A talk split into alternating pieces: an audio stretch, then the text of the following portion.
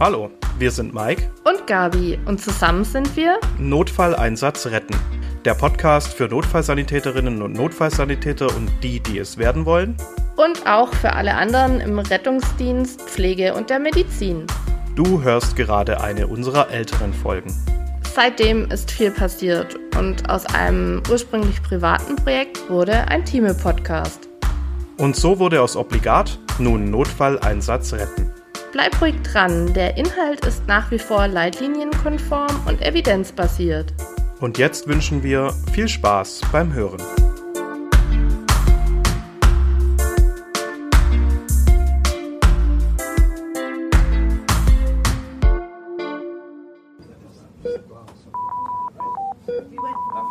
Obligat. Der Prähospitale Podcast.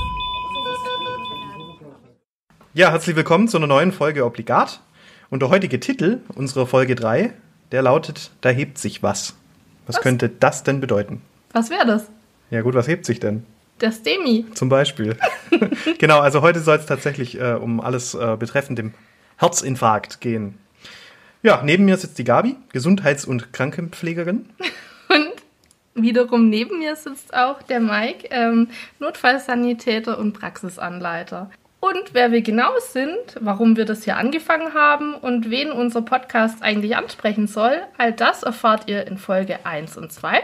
Da ging es bereits um die spannenden Themen Synkope und Herzinsuffizienz. Ja, wie immer betrachten wir ein Fallbeispiel in der Präklinik und in der Klinik. Und es bleibt auch heute internistisch. Wir bedanken uns vorweg mal bei allen Hörerinnen und Hörern. Vielen Dank fürs Einschalten fürs ähm, Zuhören, für äh, das Feedback, für alles, was bisher so von euch kam. Und natürlich fürs Abonnieren. Und wer es noch nicht getan hat, sollte es jetzt tun. Und fürs Protokoll möchte ich einmal noch kurz ergänzen, unsere Fallbeispiele sind immer fiktiv und frei erfunden. Amen. Dann leg mal los. Ich glaube, äh, ja, die Einleitung machst du. Oh ja, dann lege ich jetzt mal los. Also, unser RTW-Team pünktlich um kurz vor 12 Uhr an der örtlichen Metzgerei. Parkt's ein. um sich mit dem Mittagessen zu versorgen und da runzelt die Notfallsanitäterin die Stirn. Es ist so ruhig heute. Hoffentlich geht das gut. Ja, direkt mal die wichtigste Regel gebrochen. Man sagt das R-Wort nicht. Niemals. Und als Praktikant ist man direkt verstoßen auf jeder Rettungswahl, wenn man das R-Wort verwendet. Und es kommt natürlich, wie es kommen muss. Gerade als das Team die Metzgerei betritt, schallt der Melder am Gürtel und es ist wirklich unangenehm. Alle schauen einen an. Es geht für unser Rettungsmittel in eine nahegelegene Wohnsiedlung, ja, sehr gute Gegend. In einem Einfamilienhaus im Erdgeschoss ist Atemnot gemeldet. Ein Notarzt hat die Rettungsleitstelle ebenfalls disponiert. Als Sie den RTW parken, ist die Haustüre bereits geöffnet. Auf dem Sofa sitzend finden Sie unseren heutigen Patienten vor. Der sitzt, etwas blass und schweißig, vor ihnen und berichtet über Schmerzen hinter dem Brustbein seit etwa einer Stunde und damit verbundener Kurzatmigkeit. Die Sättigung liegt bei 96, 97 Prozent, die Herzfrequenz ist aufregungsbedingt bei etwa 100, soweit aber rhythmisch, der Blutdruck ist mit 140 zu 80 recht stabil. Okay, lass uns loslegen. Ja, bei mir ganz oben steht WASB. Was zur Hölle bedeutet jetzt schon wieder diese Abkürzung? Ja, so ein Rettungsdienst-Jargon-Abkürzung. WASB ist die Ersteinschätzung des, äh, ja, der Vigilanz eigentlich vom Patienten. Dabei steht das W für wach. Das wäre also die Ideale. Äh, auch jetzt unser Patient ist wach. Mhm. Ähm, das A steht für ansprechbar, also reagiert auf äh, Worte. Äh, das S steht für somnolent oder eher Schmerzreiz, also etwas weiter weg. Und das B dann letztlich für bewusstlos. Okay. Es gibt auch noch das englische Schema AFPU, also AVPU. Das ist das gleiche auf Englisch. Alert, Vocal Stimuli, uh, Painful Stimuli and Unconscious. Alright. Dann ähm, starten wir wie immer mit dem A, B, C, D, E-Schema. Und bei A, da beginnen wir eigentlich mit äh, einem Punkt aus der ersten Hilfe, sollte sowas von klar sein, und zwar mit der korrekten Lagerung. Und wenn jetzt der Patient sagt, er hat Luftnot und Thoraxschmerz, ja, wie wäre dann die korrekte Lagerung? Hoch gelagert sitzend. Genau. Das heißt, ich würde den Kerl erstmal hinsetzen, wenn es die Kreislaufsituation so halbwegs zulässt, um äh, ja, erstmal das Herz zu entlasten, die Vorlast äh, zu senken. Okay. Ja, dann äh, frage ich mich, ist der Atemweg frei, so wie immer? und der Patient spricht ja mit mir und ähm, dann maulen die Auszubildenden und Auszubildenden, nee, jetzt, das macht keinen Sinn. Auszubildenden ist ja schon gegendert. Das war jetzt doof. ähm, ja, Patient spricht und dann äh, kriege ich oft Beschwerden von meinen Azubinen und Azubis, jetzt stimmt's, ähm, dass man dann ja keine Mundschau machen muss. Weil ja klar ist, dass der Atemweg frei ist. Und äh, so ganz äh, Unrecht haben sie da nicht, aber ähm, ich nutze den, die Mundschau, wie in den anderen Folgen auch schon so beiläufig erwähnt, auch äh, für die Schleimhäute. Ich schaue mir den Zahnstatus an und kann, da, kann auf den Allgemeinzustand, auf den Gesundheitszustand des Patienten schließen. Ich schaue, ob Gegenstände im Mund sind, also Speisen, Kaugummi oder ein Gebiss oder was weiß ich. Also es lohnt sich einfach kurz mal in den Mund zu schauen und kostet kein Geld. Du bist ein sehr großer Freund von der Mundschau. Ich schaue jedem in den Mund. Ich hätte auch Zahnarzt werden können. ähm, ja, und außerdem sammle ich so beim A gleich noch kurz so mitlaufend Informationen zum Ersteindruck. Ich schaue Sklerin und Konjunktiva an, sind die rosig. Ich äh, beobachte kurz den Hautkolorit und achte vor allem drauf, ob der Patient schweißig ist. Das wird nachher noch wichtig. Mhm. Ähm, ich schaue auf den Muskeltonus, die, Motor die Motorik, äh, die Agitation, ist der Patient unruhig und so weiter. Das ist einfach so mein, mein erstes Bild, das ich mir mache. Mhm. Dann gehen wir zum B. Da ist es wichtig, einmal die Atemfrequenz und das Atemzugvolumen anzuschauen. Ist das normal? Sind die Thoraxexkursionen normal und seitengleich? Hat der Patient eine Zyanose? Empfindet er eine subjektive Dyspnoe? Eine Sättigung kommt an den Finger? So das Standardzeug, was alles so mit dem Atmen zu tun hat. Weiter geht's zum 10. Noch nicht ganz. Zuerst schnappe ich mir mein äh, Stethoskop und höre den Patienten mal ab. Okay, okay. Ja, gibt nämlich einen riesen Vertrauensvorsprung, weil das macht der Hausarzt nämlich auch. Das wissen die Patientinnen und Patienten. Ja, da habe ich gleich mal so ein kleines Kompetenzplus, auch wenn ich nichts höre. Und äh, dabei aber wichtig, man sollte jeden Patienten auskultieren, denn äh, nur wenn ich tausend gesunde Lungen mal gehört habe, dann kann ich die eine Kranke erkennen. Ja, also mhm. bitte hier äh, wirklich der Appell, Stethoskop hat jeder irgendwie dabei, sollte man sich auch eigentlich sein eigenes kaufen, aus hygienischen Gründen und weil die, äh, die geschumpfenen Schwestern-Stethoskope, die zum Blutdruckmessen bei uns in, in, den Rucksäcken verstaut sind, die sind einfach nicht sonderlich gut, wenn es um äh, echte Auskultation zur Diagnostik geht. Gehe ich dir vollkommen recht. Genau. Dann äh, kommen wir zum C. Und da scheint unser Patient ja auch das Problem zu haben, nämlich beim Kreislauf. Ähm, das äh, ist wohl das Hauptproblem gemäß der Beschwerden. Also da, du siehst, es geht schon so ein bisschen Richtung einer Verdachtsdiagnose. Mhm. Ähm, ich taste die peripheren Pulse, sind die, sind die rhythmisch. Ähm, ich mache eine beidseitige Blutdruckmessung, zum Beispiel links auskultatorisch und rechts mache ich die, die automatische, die oszillatorische Messung ran. Mhm wird noch wichtig. Ja, also das mache ich immer tatsächlich bei jedem Thoraxschmerz. Ähm, EKG frühzeitig ranmachen und bitte auch dran lassen. Lückenloses Monitoring. Ähm, die Extremitätenableitungen bitte auch auf den Extremitäten kleben. Im Rettungsdienst hat sich das irgendwann mal so, so eingebürgert, dass das auf den Brustkorb kommt. Das ist Blödsinn. Das muss, nicht das ist. Nur im Rettungsdienst. Ja, schön, okay. Dann sind nicht nur wir die Bösen. Also bitte, das heißt Extremitätenableitung, muss auch auf die Extremitäten. Ich werde da wahnsinnig. Ich klebe da wirklich den Kollegen des EKG rum. Ich werde da ganz irre. Ja, ähm, gerne auch auf die Stirn. Ja, und äh, das EKG ist einfach wichtig, weil es können sich Periarrestarrhythmien oder irgendwas ergeben, also irgendwas, was wirklich dramatisch ist und das müssen wir einfangen. Und ähm, da geht es ja auch darum, im Nachgang noch einen Ausdruck zu machen und so weiter. EKG ist, das wissen wir alle, eine Wissenschaft für sich. Es kann ja auch mal sein, dass ich so abgespacede Sachen machen muss, wie die Amplitude verstellen oder irgendwas, wenn der eine Niedervoltage hat. Also mit dem EKG muss man sich einfach beschäftigen. Da kann ich jetzt vom Hundertsten ins Tausende gehen. Wenn ST-Streckensenkungen in V1 und V3 auftauchen, dann soll nach V7, V9 äh, weitergeklebt werden. Also quasi kleben wir mhm. auf dem mhm. Rücken weiter. Ähm, man kann ja gegebenenfalls das EKG rechts rumkleben und so. Hier nur ein Appell. Man kann der größte EKG-Superchecker äh, sein, achtet auf die Zeit, nicht so viele Spielchen draußen mhm. vor Ort. Das muss man ein bisschen der Klinik überlassen. Ja, bei äh, Neurologie, bei der Disability, bei D, da mache ich eine grundlegende orientierte Untersuchung. Das ist jetzt nicht weiter das Problem aktuell. Und bei E, naja, Wärme, halt Temperatur, das Umfeld anschauen, aber da springen wir jetzt einfach mal grob drüber, weil unser Hauptproblem haben wir bei C festgemacht. Ja, das heißt Thoraxschmerz und Dyspnoe. An was denkt man da sofort? Ja, Herzinfarkt, ganz mhm. klar. Das ist so das Erste, was mir so einfällt. Und im Rettungsdienst haben wir die Arbeitsdiagnose ACS. Steht für akutes Koronarsyndrom. Das ist einfach so eine Arbeitsdiagnose, mit der wir arbeiten. Und darunter fällt der STEMI, der N-STEMI und die instabile Angina pectoris. Und draußen vor Ort, naja, fasst man das einfach als ACS zusammen. Ein STEMI sehe ich im EKG, ST Elevated Myocardial Infarction, also der ST-Hebungsinfarkt. Der N-STEMI wäre der Infarkt ohne ST-Streckenveränderung. Und die instabile AP ist ja quasi, ja, so gesehen jetzt mal kein Infarkt. Das ist äh, fest N-STEMI und instabile AP inzwischen, aber unter dem Begriff NSD-ACS zusammen, laut den laut der ES, ESC. Also So eine Be Begrifflichkeit. Äh, ist ein recht häufiges äh, Einsatzszenario im Rettungsdienst. Mh, verleitet auch immer dazu, dass man so ein bisschen augenrollend zu so einem Einsatz hinfährt und sieht dann noch nicht schon wieder sowas. Aber ist halt schon auch wichtig.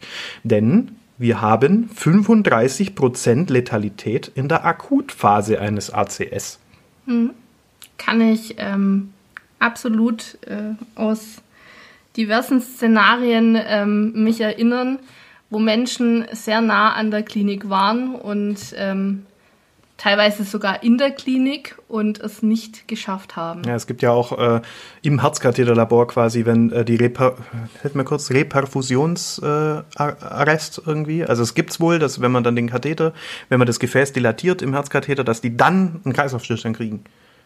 Habe ich schon mal gehört, aber Ja. ich bin keine Ja, ja, Herzkatheterschwester. nee, also das ist wirklich ein, ein, sehr spannendes und akutes Krankheitsbild. Man sollte sich da schon, äh, man sollte da schon mit dem Kopf bei der Sache sein, Reanimationsbereitschaft herstellen und so weiter. Diagnostisch ist im Rettungsdienst jetzt natürlich nur das DEMI so richtig eindeutig, weil den sehe ich halt auf meinem EKG. Äh, Trop-Schnelltests zum Beispiel sind nicht üblich bei uns, sind auch nicht sinnvoll. Und naja, wir haben auch nicht so viel Zeit. Also es gilt ja die Contact-to-Balloon-Time. Du in der Klinik kennst die vielleicht eher als Door-to-Balloon-Time, also die Zeit, die der Patient von Betreten der Klinik bis äh, zur, zur Katheterisierung quasi brauchen darf. Liegt, glaube ich, laut aktueller Empfehlungen bei so 90 Minuten. Und äh, deswegen sollten wir draußen halt auch nicht so viele Sperenzchen machen, sondern den Patienten zügig in eine geeignete Klinik bringen. Also in eine Klinik mit Herzkatheterlabor 24 Stunden. Also nicht irgendwie Wald- und Wiesenkrankenhaus äh, mit Viszeralchirurgie, die bringt uns nicht weiter. Also wir brauchen Herzkatheterlabor. So ist es. Ja, Gabi, was sind denn neben Brustschmerzen und Luftnot noch so Symptome, die dir zum Herzinfarkt einfallen? Ganz klassisch die Ausstrahlung Ja. in Arme, Schultern, Hals, Halswirbelsäule. Manche kennen da vielleicht auch aus ihrer Vergangenheit ähm, einen Bandscheibenvorfall aus der HWS. Ganz kritische Sache, ähm, das eben zu verwechseln. In ähm, Kiefer, Bauch, Rücken. Ähm, die Plässe natürlich. Ja. Übelkeit, Erbrechen. Es wird immer so ein bisschen unspezifischer mit Angst, Unruhe, Agitation, aber auch Palpitationen, Synkopen, allgemeines Unwohlsein und aber, was wirklich auch sehr, sehr häufig bei bis zu 80 Prozent dabei ist, ist das Schwitzen. Ja, es, äh, es gibt eine Untersuchung dazu, dass 80 Prozent der Infarktpatienten schwitzen. Auch spannend, äh, viele Abfrageprogramme, die Rettungsleitstellen verwenden, da klickt man sich ja so durch. Also ich war ja mal auf einer Rettungsleitstelle und ähm, man verwendet dieses, dieses Tool und dann steht da zum Beispiel die Frage, ist der Patient wach und ansprechbar und du musst drücken, ja, nein, vielleicht. So äh, ganz einfach erklärt. Und ähm, es gibt da diese Frage in dem Programm, das wir damals genutzt haben, ähm, schwitzt der Patient? Und wenn ich da Ja drücke, also es ging eh schon um Thoraxschmerz, und wenn ich da dann Ja drücke, dann wird automatisch ein Notarzteinsatz draus. Äh, weil die eben von diesem Schwitzen äh, mit dieser 80% wahrscheinlich, oder mit dieser 80% der Infarkte Schwitzen-Information direkt zum ACS kommen. Also das ist schon durchaus relevant. Ähm, ja, später noch so ein paar Zusatzinformationen zum Krankheitsbild an sich. Wir gehen heute mal recht schnell zur Therapie. Ähm, bevor wir die beginnen, müssen wir aber erstmal Differentialdiagnosen abwägen. Und erst dann legen wir uns auf, auf, auf äh, ein SOP fest. Was ist jetzt das schon wieder? SOP äh, ist einfach nur die Abkürzung für Standard Operation Protocol, also eine Handlungsempfehlung. So, Danke. ja, bitte. ähm, ja, Differentialdiagnosen. Lungenarterienembolie, Pneumothorax, Aortendissektion, ja, deshalb auch die beidseitige Blutdruckmessung, ja, hypertensive Krise und äh, natürlich auch, also es gibt noch weitere, aber mir fällt gerade noch die muskuloskeletale Erkrankung ein, also Interkostalneuralgie. Haben wir auch öfters mal. Äh, in unserem Fall sind wir uns aber jetzt sicher, ja, okay, es geht ums ACS. Wenn ihr mit diesen ganzen Differentialdiagnosen jetzt nichts anfangen könnt, dann wäre es an der Zeit, euch das Lehrbuch zu schnappen und da einmal nochmal intensiv nachzulernen. Bitte nicht googeln. Ja, bitte nicht. Wissenschaftliche Themen googelt man nicht. ja, ich habe jetzt hier mal die DBRD-Leitlinie vor mir liegen, die, die Handlungsempfehlung der, des Deutschen Berufsverbandes Rettungsdienst. Ich bin da ein großer Fan. Ähm, ja, da steht erstmal ganz oben 12-Kanal-EKG schnellstmöglich kleben ähm, und gegebenenfalls dann die Patientendaten gleich eingeben und Telemetrie, wo das möglich ist. Dann schicken wir das gleich an die Klinik. Sollte inzwischen flächendeckend funktionieren, aber überall klappt es eben noch nicht. Und die Therapie des ACS, da gibt's die Esel, Eselsbrücke ein bisschen veraltet, aber Mona. Erklär's mir bitte. Ja, M für Morphin und bitte ein Antiemetikum dazu. O für Sauerstoffgabe. Ja, da muss ich auch gleich noch was dazu verlieren. Äh, angepasste Sauerstoffgabe. Ähm, das N für Nitro, Nitrospray. Und das A für As und Heparin, also für Antikoagulation. Kann man vielleicht so zusammenfassen. Ansonsten, ähm, ja, empfehlen die hier noch Diazepam bei Aufregungszuständen und äh, ja, kann man sich drüber streiten. Ähm, das wäre so die gängige Therapie, die, glaube ich, auch den meisten Leuten bekannt äh, ist. Und dann kommen wir schon zum Transport einleiten, keine Zeit verlieren.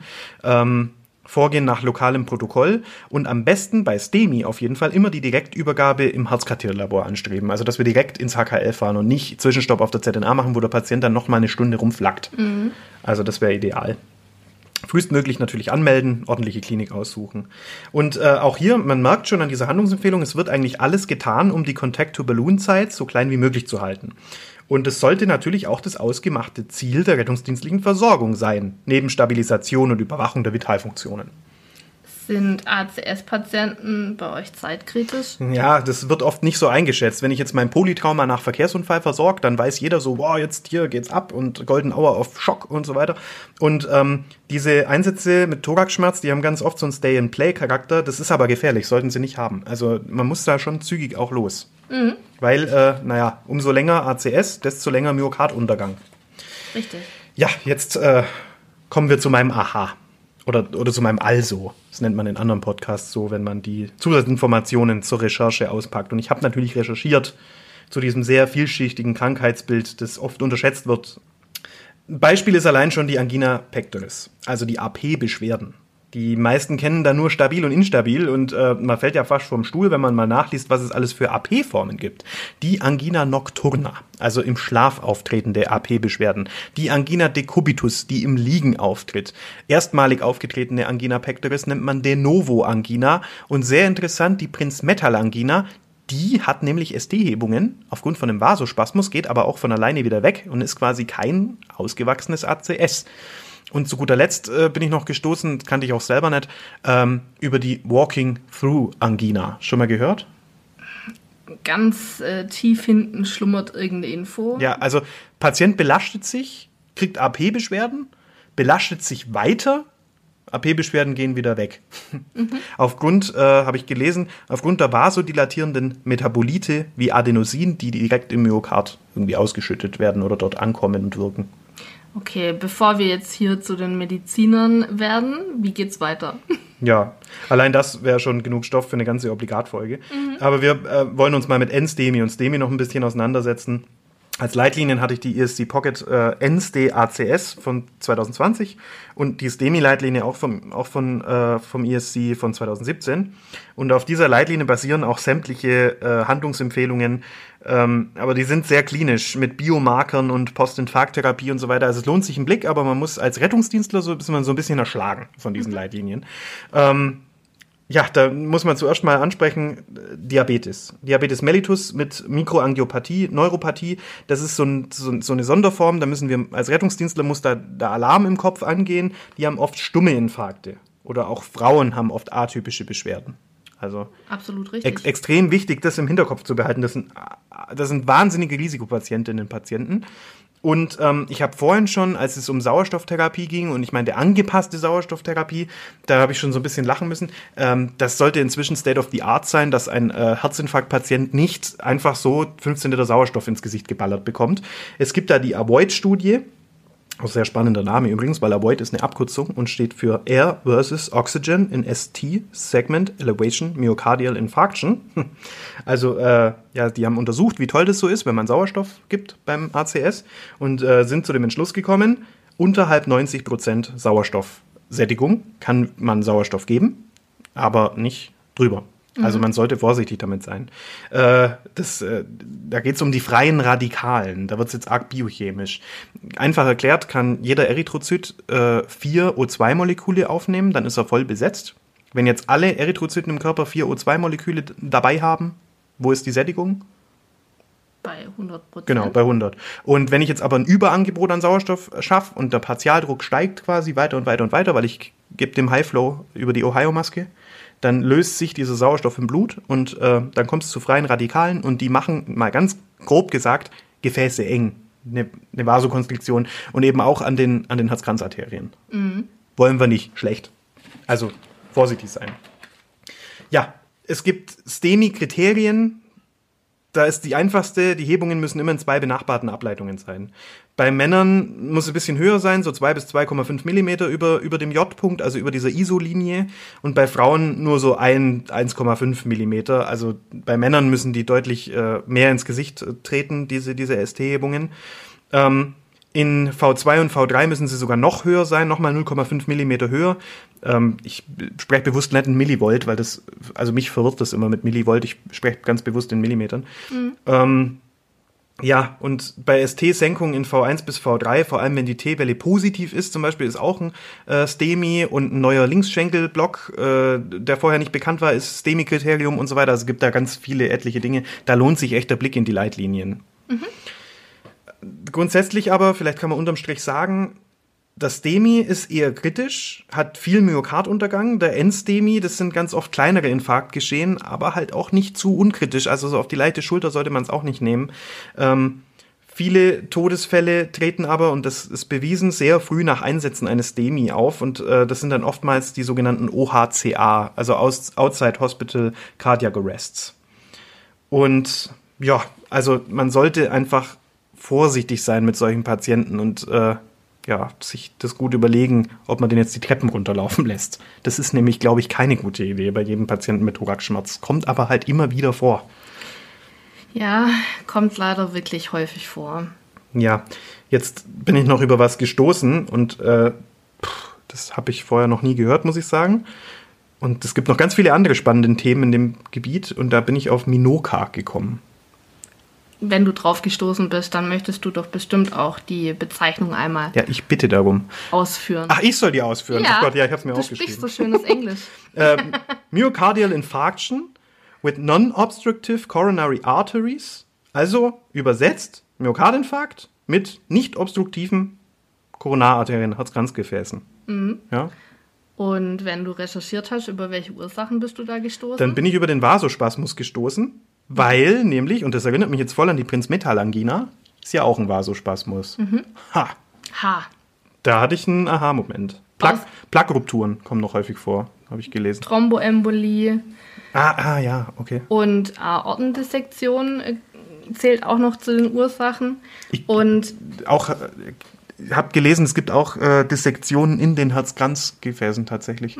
Ganz genau. spannend. Und ich kann auch ganz kurz darauf eingehen. Also Minoka tritt häufiger bei Frauen auf. Ähm, Minoka-Patienten sind im Vergleich häufiger jünger und haben seltener typische kardiale Risikofaktoren. Und hier nochmal ganz kurz zur Übung, nicht zur Strafe. Welche CVRF, also kardiovaskuläre Risikofaktoren, wären denn das? Hoher Blutdruck. Fällt mir spontan als Volkskrankheit ein. Arterielle Hypertonie findet man in Befunden oder auch in Arztbriefen häufig auch abgekürzt mit klein a, groß H, groß T, also AHT. Bin immer als Azubi geschumpfen worden, wenn ich ganz viele Abkürzungen in meinen Protokollen verwendet habe. Ich habe da mal geschrieben VHF. Vorhofflimmern. Ja. Und dann hieß es, VHF kann ja auch noch ganz viele andere Sachen bedeuten. Ja, richtig. Ja. Also, ja. Ja. Ich habe da immer Ärger bekommen. Aber wir wollen es euch trotzdem erklären. Dann fällt dir bestimmt noch eine weitere kardiovaskuläre Ja, Risiko. Diabetes. Hatte ich vorhin ja schon bei mir mit diesen stummen Infarkten und so weiter. Diabetes. Weiter? Äh, da, da äh, zum Thema Abkürzungen, da habe ich immer geschrieben IDIM oder NIDIM, also IDDM oder NIDDM.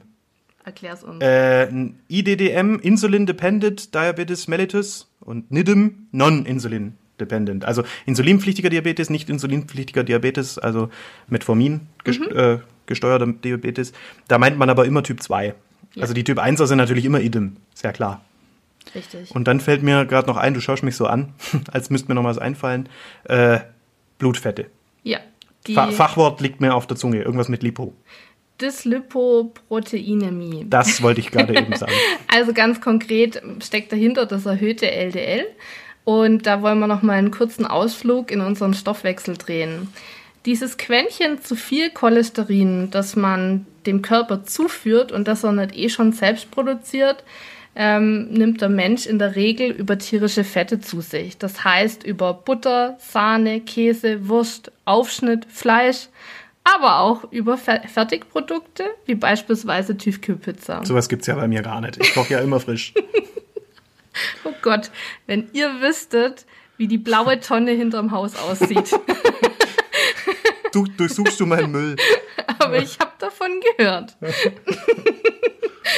ähm, deshalb sollten Patienten mit einer Dyslipi Dyslipoproteinämie dahingehend beraten werden, dass sie die, äh, diese Nahrungsmittel eben ähm, reduzieren sollten. Also Cholesterin ist grundsätzlich ein äh, ja, unentbehrlicher Rohstoff in unserem Körper und er wird zum Beispiel zur Bildung bestimmter Hormone benötigt und ist ein wesentlicher Baustein der Zellwände. HDL-Cholesterin ist der natürliche Gegenspieler des LDL-Cholesterins, also das, um das es sich hier eigentlich dreht. Und grundsätzlich ist es die Aufgabe der beiden Transportproteine HDL und LDL, freies Cholesterin im Blut zu binden und eben auf diese Weise transportfähig zu machen.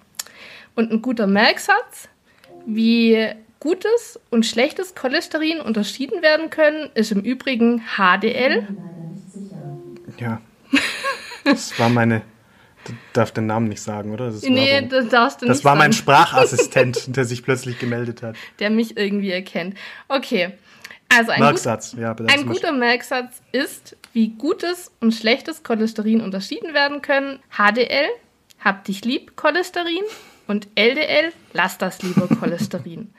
Aber Mike, welche Medikamentengruppe nehmen denn die Patienten mit der Dyslipo... Dyslipoproteinämie. Danke. Wenn man das ganz schnell sagt, dann wirkt das auch ganz professionell. Ja. Und das sind äh, Statine, ganz grundsätzlich. Und über welche häufigen Nebenwirkungen klagen denn dann da die Patienten? Ach, du hast das. Okay, ich wüsste es nämlich nicht. ah, du hast es aufgeschrieben, gut. Muskelschmerzen vielleicht. Wahrscheinlich sind es Muskelschmerzen.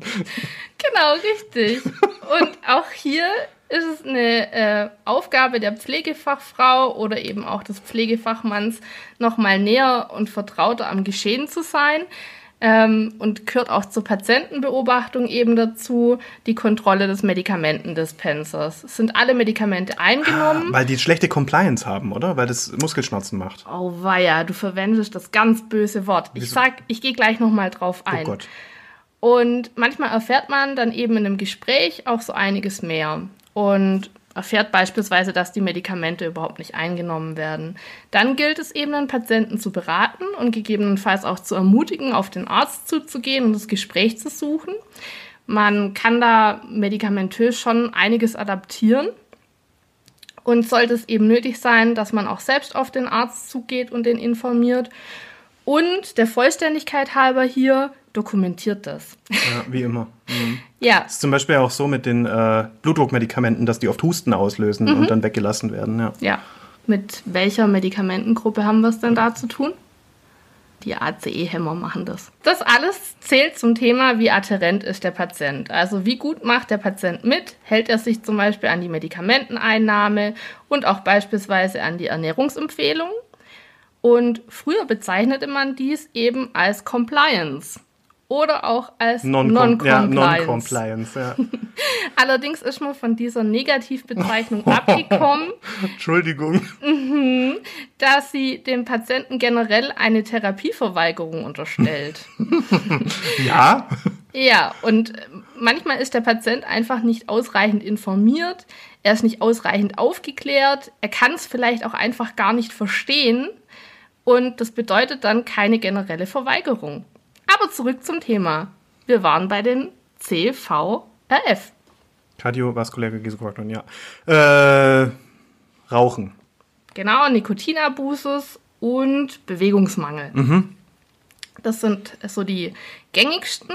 Und dann gibt es aber auch noch weitere Kardio Kardi Kardiovaskuläre Risikofaktoren, ja. danke, ähm, die man nicht beeinflusst. ja Ge Genetik zum Beispiel. Ja, richtig. Dazu zählen eben die positive Familienanamnese, ähm, beziehung, beziehungsweise auch ähm, kardiovaskuläre Erkrankungen.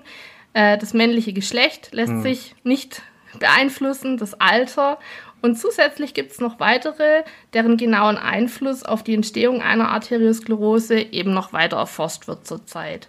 Aber eigentlich waren wir ja bei Minoka. Ja, ja. Die genauen Mechanismen hier sind noch unklar.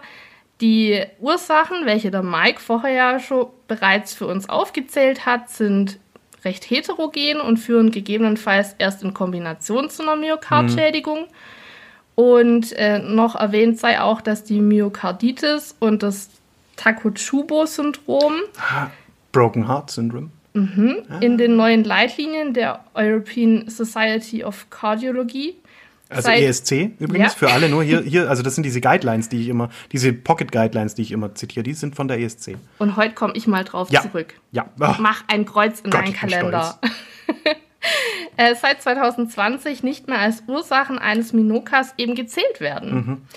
Und da würde ich jetzt aber vorschlagen, auf das gebrochene Herzsyndrom gehen wir mal in einer anderen Folge ein. Sehr spannend, aber äh, das braucht halt auch Zeit dann, ja. Richtig.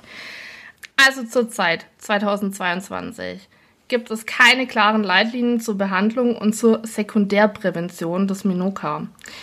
Die Therapie orientiert sich an den vorliegenden Grunderkrankungen und wenn keine Ursache nachzuweisen ist, sollten Minoka-Patienten dieselbe Behandlung und Vorsorge wie nach einem Myokardinfarkt mit obstruktiver KHK erhalten.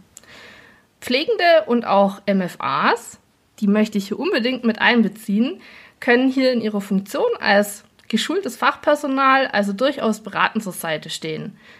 Aber Mike, wie ist denn nun dein Fazit zum ACS? Im Rettungsdienst, ja. ACS ist äh, erstmal die häufigste Ursache für plötzlichen Herztod und maligne Arrhythmien. Also lass uns mal ein paar Therapieziele präklinisch definieren. Ähm, lebensbedrohliche Zustände überwachen, erkennen und beheben. Mal ganz groß oben drüber. Aufrechterhaltung des, der linksventrikulären Funktion. Ja, und Minimierung des Myokardschadens. Also hier sage ich mal, Speed is need. Einladen, losfahren. Da hilft Diesel. Ähm, strukturierter Plan ist notwendig, ein klares Vorgehen. Ähm, man braucht lokale Protokolle mit Vorgaben. Gerade zum Beispiel, wie ist es, äh, das wird empfohlen, das 12-Kanal-EKG unter 10 Minuten zu, zu kleben. Das muss man halt im Team auch absprechen vorher. Ähm, Differentialdiagnosen müssen gekannt werden, müssen beachtet und ausgeschlossen werden. Wir brauchen kontinuierliches Monitoring, die korrekte Klinik, wenn möglich mit Telemetrie, wenn möglich mit Direktübergabe im Herzkatheterlabor und Geschwindigkeit wegen der Contact-to-Balloon-Zeit. Das wäre so mein Fazit, mein Resümee gewesen. Augen auf. Dann würde ich jetzt das Fallbeispiel einfach noch ein bisschen weiterspinnen und in die Klinik überleiten. Ich trinke nebenher ein bisschen Kaffee. Okay. Es ist etwa 2 Uhr. Alle Patienten wurden soeben frisch versorgt. Die Tabletten für den nächsten Tag sind gestellt, die Versorgungswegen alle aufgefüllt. Gerade wollen sich die Nachtschwestern für eine kurze Pause hinsetzen, da klingelt das Telefon. Die IMC ruft an und möchte aufgrund Bettenmangels so schnell wie möglich einen Patienten rausverlegen. Da geht praktisch schon die Stationsflügeltüre mit einem leisen Summen auf und der Pfleger schiebt das Bett inklusive schlecht gelaunten Patienten rein. Schwester, sowas mitten in der Nacht. Macht ihr das eigentlich mit allen so? Ich bin privat versichert. Okay, sehr gut gespielt. Die Pflegefachfrau entgegnet dem mürrischen Patienten freundlich und erklärt ihm, dass so eine spontane Sache schon mal vorkommt, gerade in einem Akutkrankenhaus. Aber gleich nach der Übergabe wird sie sich um ihn kümmern und das Beste, er kommt vorerst in das letzte freie Zimmer, wird also zumindest vorläufig von niemandem gestört werden in seiner restlichen Nachtruhe. Bin ja auch privat. Das wäre noch schöner. Ich muss echt lachen, sorry, du machst Alles das gut. gut. Ja, danke. Ähm, gut, dann übergibt der Pfleger kurz und knapp. Jetzt bin ich der Pfleger. Erstdiagnose 1G KHK.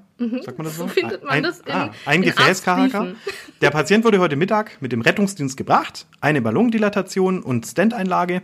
Coro war über Arteria radialis. Nach dem Schleusenzug hat er ein TR-Band erhalten. Die Einstichstelle sieht soweit gut aus. Keine Nachblutung. In fünf Stunden kann das ab. Ich habe euch nochmal den Standard dabei. Denkt dran, im Schema Luft abzuziehen. Ich muss weiter. Okay, ich habe ganz viel nicht verstanden von dem, was ich gerade vorgelesen habe. Okay, den Pfleger zu spielen üben wir auch noch Ja, mal. ja. Also, wir gehen zur Versorgung ähm, bei Übernahme von äh, einer IMC.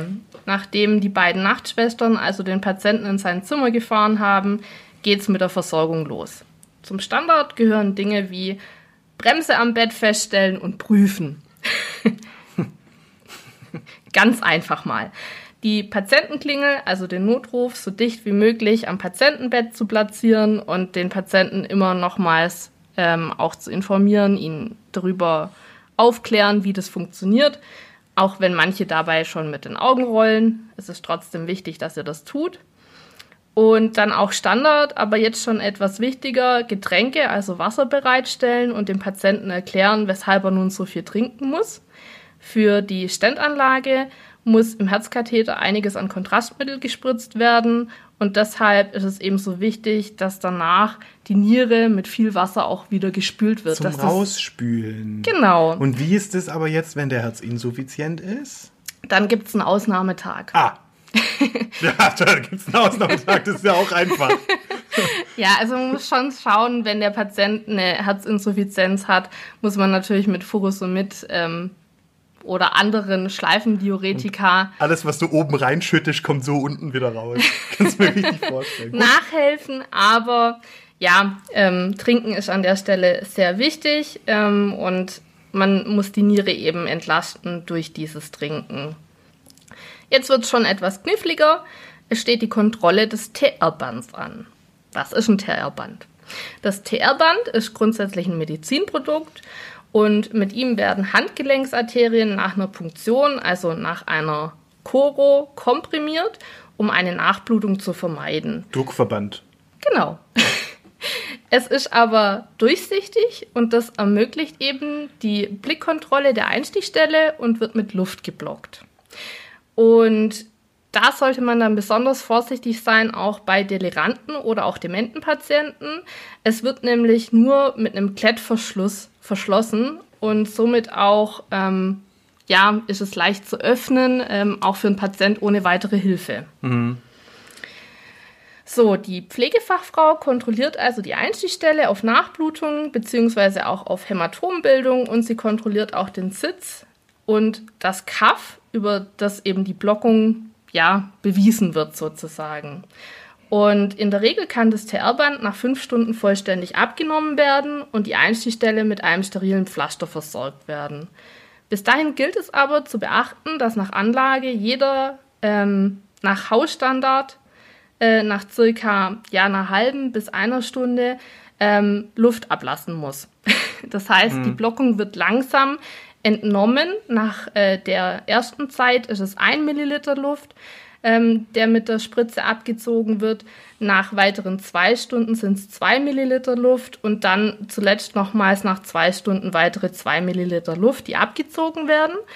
Und sollte es zu einer Nachblutung oder einer Hämatombildung kommen, muss umgehend der Arzt gerufen und die Entblockung rückgängig gemacht werden. Ja, macht Sinn.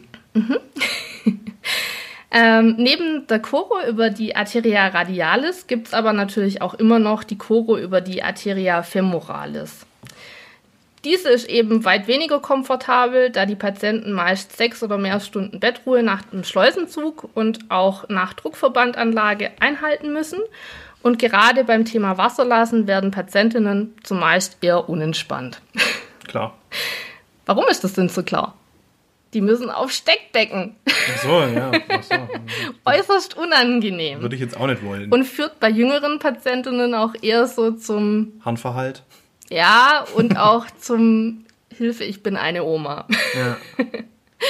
Ja, also was gilt es aber generell bei der Versorgung der Patienten nach einer Choro noch zu beachten? Der Patient kam nun zwar gerade von der IMC, also war bis vor wenigen Minuten noch an einem Monitor, dennoch sollte in jedem Fall eine Vitalzeichenkontrolle stattfinden, das heißt Blutdruck, Puls und Temperatur. Das gehört einfach nach jeder Choro zur Patientenversorgung dazu. Und ähm, die Frequenz dieser Nachversorgungskontrollen sind in den unterschiedlichen Hausstandards natürlich verschieden. Das heißt, da einmal bitte nachlesen und ja auch immer auf die Gefahr der Nachblutung achten. Hat ein Patient einen Druckverband auf der Leiste, muss man stets die Kompressen kontrollieren und auch das weitere Umfeld inspizieren. Wie sieht der Oberschenkel aus? Deutet sich ein Hämato Hämatom an? Sitzt der Druckverband womöglich falsch? Ja, all das gilt, gilt eben zu beachten. Und für männliche Patienten wird dann noch eine Urinflasche bereitgestellt. Frauen sollen bitte klingeln, wenn sie Wasser lassen müssen. Und Stuhlgang findet, wenn nötig, eben auch nur auf dem Steckbecken statt. Ein weiterer wichtiger Punkt ist auch der Harnverhalt, nämlich aufgrund der großen Menge an Wasser, die getrunken oder auch gegebenenfalls infundiert wird, sollte ein Ich kann kein Wasser lassen ernst genommen werden. Hier muss in seltenen Fällen dann eben zum Äußersten geschritten werden und ein Blasenkatheter gelegt werden. Das Bein beim Druckverband über der Leiste muss gestreckt bleiben. Man darf in der Leiste nicht abknicken und nicht aufstehen. Kommen Patientinnen also nach der Choro nicht nachts zu euch auf Station, sondern gerade dann, wenn es Mittagessen gibt, muss das gesamte Bett schräg gestellt werden und eben nicht nur das Kopfteil hochgefahren. Bei Rückenschmerzen und auch generell bei Schmerzen sollten sich die Patienten melden. Und bei Schmerzmittelgabe achtet auch bitte darauf, dass der Blutdruck stabil ist. Gerade eine Metamizolgabe nach Arztanordnung IV kann eben zu Blutdruckabfällen führen. Jetzt noch was, das du, Mike, aus dem Rettungsdienst kennst. Die DMS-Kontrolle. Ja klar, PDMS, periphere Durchblutung, Motorik und Sensibilität. Richtig, 100 Punkte. Die DMS-Kontrolle äh, sowohl bei einer Choro über Arteria radialis mit TR-Bandversorgung an äh, der betroffenen Hand durchführen und bei äh, der Versorgung mit einem Druckverband über der Arteria femoralis ähm, wird das dann eben an betroffenem Bein durchgeführt. Ja, die erste Frage ist ja, passt die Rekapillarisierungszeit bei der Nagelbettprobe? Ähm, die findet im Rettungsdienst auch, äh, die hat im Rettungsdienst ja schon auch ihren Platz. Ich hasse sie. Recap heißt es bei uns, ich hasse sie, weil sie fast jeder falsch macht, weil im Rettungsdienst macht man das ja zur Kreislaufeinschätzung und mhm. man soll dann quasi eigentlich äh, für mehrere Sekunden die Nagelbettprobe durchführen und dann anschauen, wie sich's wieder mit Blut füllt oder sogar das Ganze hier am Daumen äh, quasi an der Innenfläche der Hand machen, äh, ist aber unglaublich trügerisch, weil die kann halt gut sein und trotzdem ist der Kreislauf schlecht oder die kann schlecht sein und der Kreislauf ist gut, zum Beispiel wenn es kalt ist draußen. Bei euch in der Klinik macht die deutlich mehr Sinn natürlich, weil es ja mhm. dafür die PDMS gedacht ist. Da drücke ich eben auf den Nagel und gucke, wie lange dauert's, bis, bis äh, sich das wieder mit Blut füllt, das Nagelbett. Sollte, glaube ich, maximal zwei Sekunden dauern. Ja, ja. genau. Dann ähm, die nächste Frage, können Finger und Zehen bewegt werden und spürt der Patient als dritte Frage oder die Patientin die Berührung an Hand oder halt am Fuß. Richtig, sehr gut. Du könntest also ad hoc einen Patienten nach der Choro versorgen. Ja, mutig. so, ähm, zusammenfassend. Es ist immer daran zu denken, die PatientInnen über jeden Schritt zu informieren Versteht jemand, weshalb etwas nötig ist und welche Gefahren bzw. auch Vorteile davon ausgehen, ist die Adherenz viel besser. Das war die Compliance, gell? Das Wort, das ich nicht mehr sagen Ja, genau. Ja. Merkt ihr einfach Adherenz. Adherenz, bitte. das klingt auch viel klüger. Gut, sind wir uns einig. Mein Fazit, leider unterschätzen PatientInnen häufig, wie schwerwiegend so eine Untersuchung ist. Es ist äh, nun mal kein einfacher Zahnarztbesuch, und auch wenn es sich aufgrund der modernen Technik mittlerweile so anfühlen mag, es ist wirklich ein Eingriff, sozusagen eine Operation am Herzen. Ein Katheter wird bis zum Herz vorgeschoben, die Herzkranzgefäße werden zum Teil mit schwerem Werkzeug bearbeitet, es wird gebohrt, dilatiert, Stents werden eingebracht und platziert. Und Pflegekräfte stellen abschließend mit ihrer Beratung die ersten Weichen für eine gute Sekundärprävention. Wichtig. Mhm. Super. Dann war's das mit der Folge Nummer drei heute hier. Ja. Ja. Schon vorbei. Schon vorbei. Dann bedanken wir uns mal ganz herzlich, dass ihr dabei geblieben seid bis zum Ende jetzt und äh, ja, danke fürs Anhören. Absolut. Ganz herzlichen Dank, auch wenn ich ein bisschen einen kleinen Monolog noch gehalten habe. Haut euer Feedback raus, lasst uns wissen, wie ihr es findet. Wir gehen gern drauf ein und entwickeln uns gerne weiter. Und wenn ihr Fragen habt, haut sie auch raus. Wenn ihr Themenwünsche habt, haut sie raus.